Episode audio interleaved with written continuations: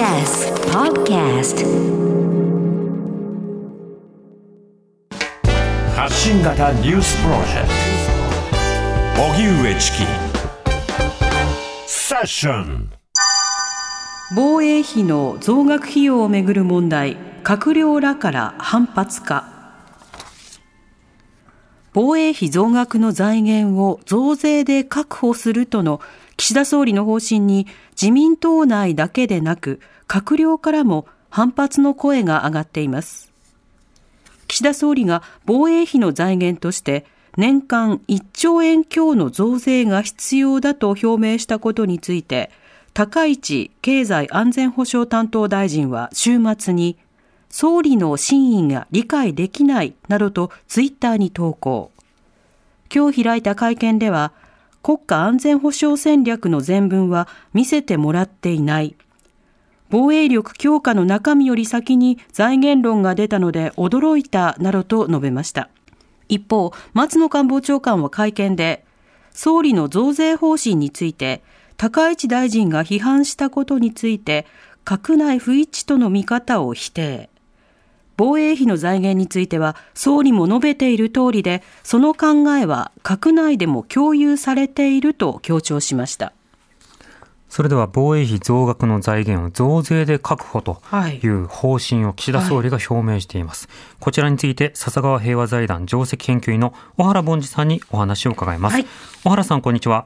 こんにちは。お願いします。お願いします。はい、お願いいたします。さて、ここしばらく、え防衛費の増額、そして防衛増税が合わせて議論されています。今のこのような状況について、小原さん、どう見てますか？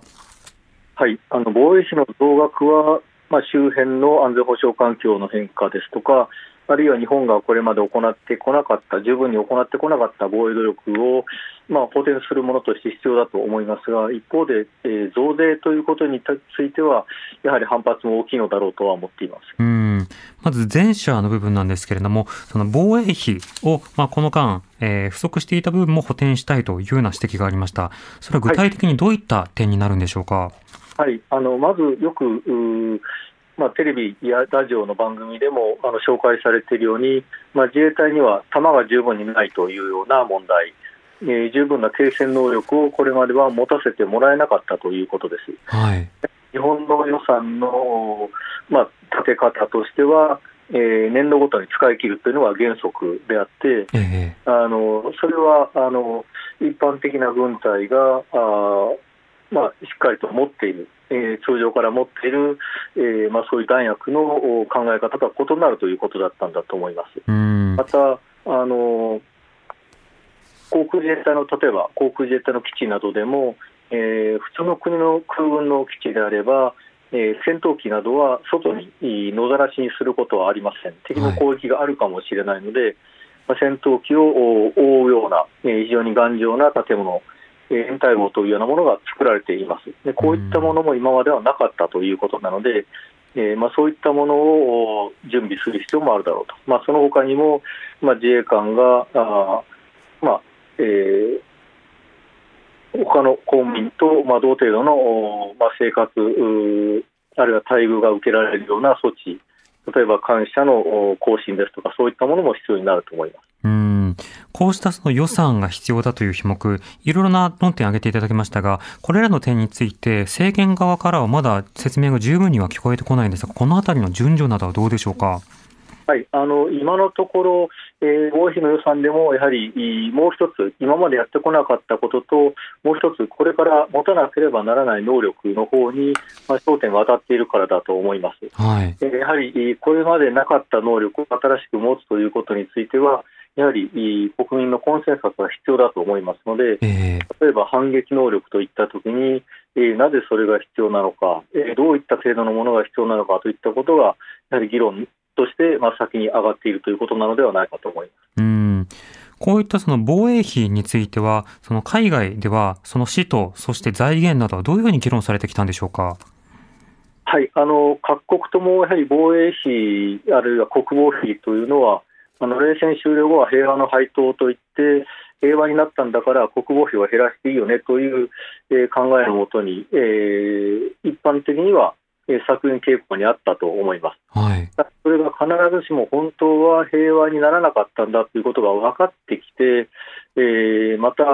グミの増強を図らなければならない、まあ、増強といっても最低限自国を防衛する、あるいは同盟国を防衛する、同盟国と一緒に、まあ、抑止をするといったための能力はしっかりと構築しなければならないということになってきたんだろうと、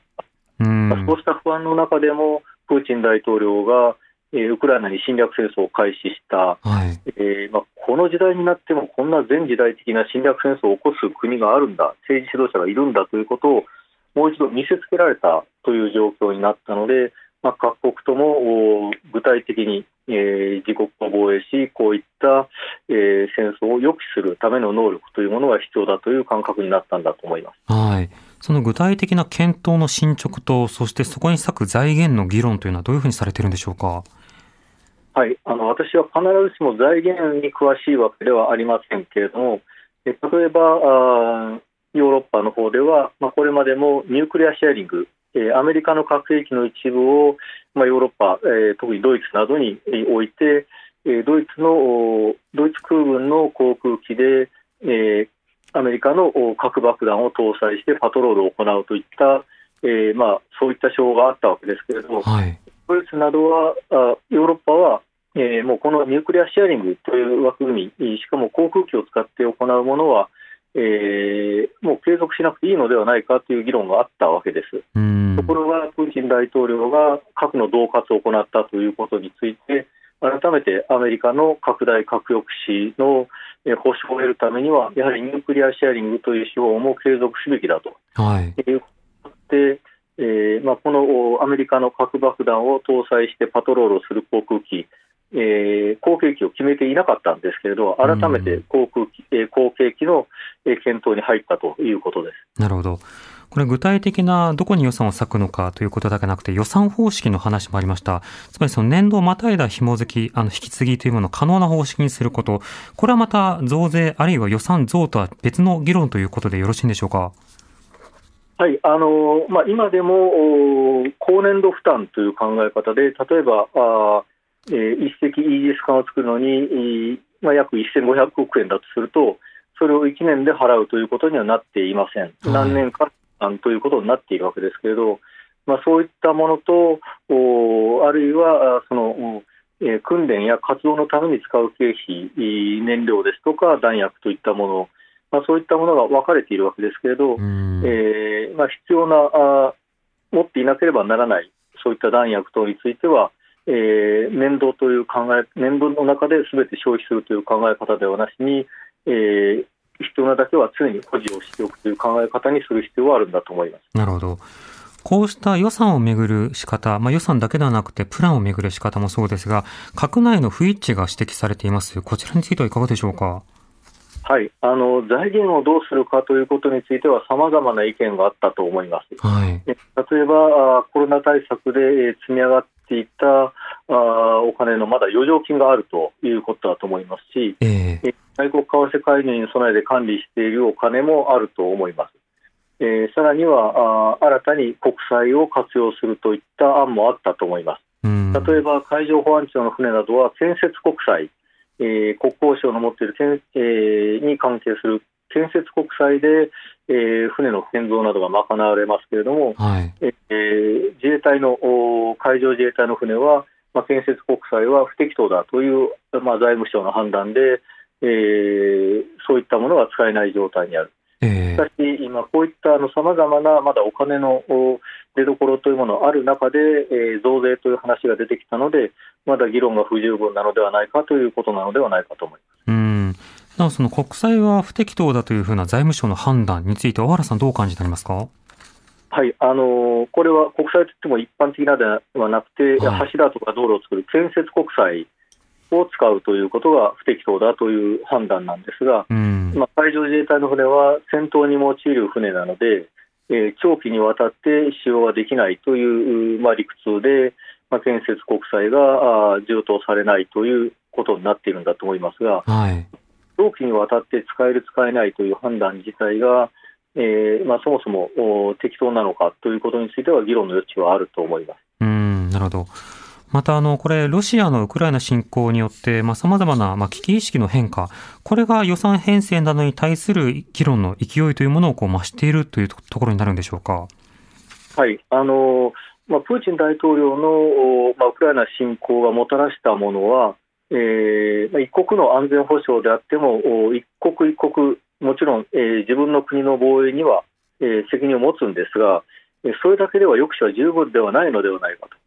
国際社会として当たらなければいけないのではないかという認識に変わってきているんだと思います。はい、ですからあ、どの国であろうと、ロシアだけでなく中国であろうと、北朝鮮であろうと、まあ、その他の国であろうと、まあ、このような行為は国際秩序に対する挑戦であるという捉えられ方がしたされています。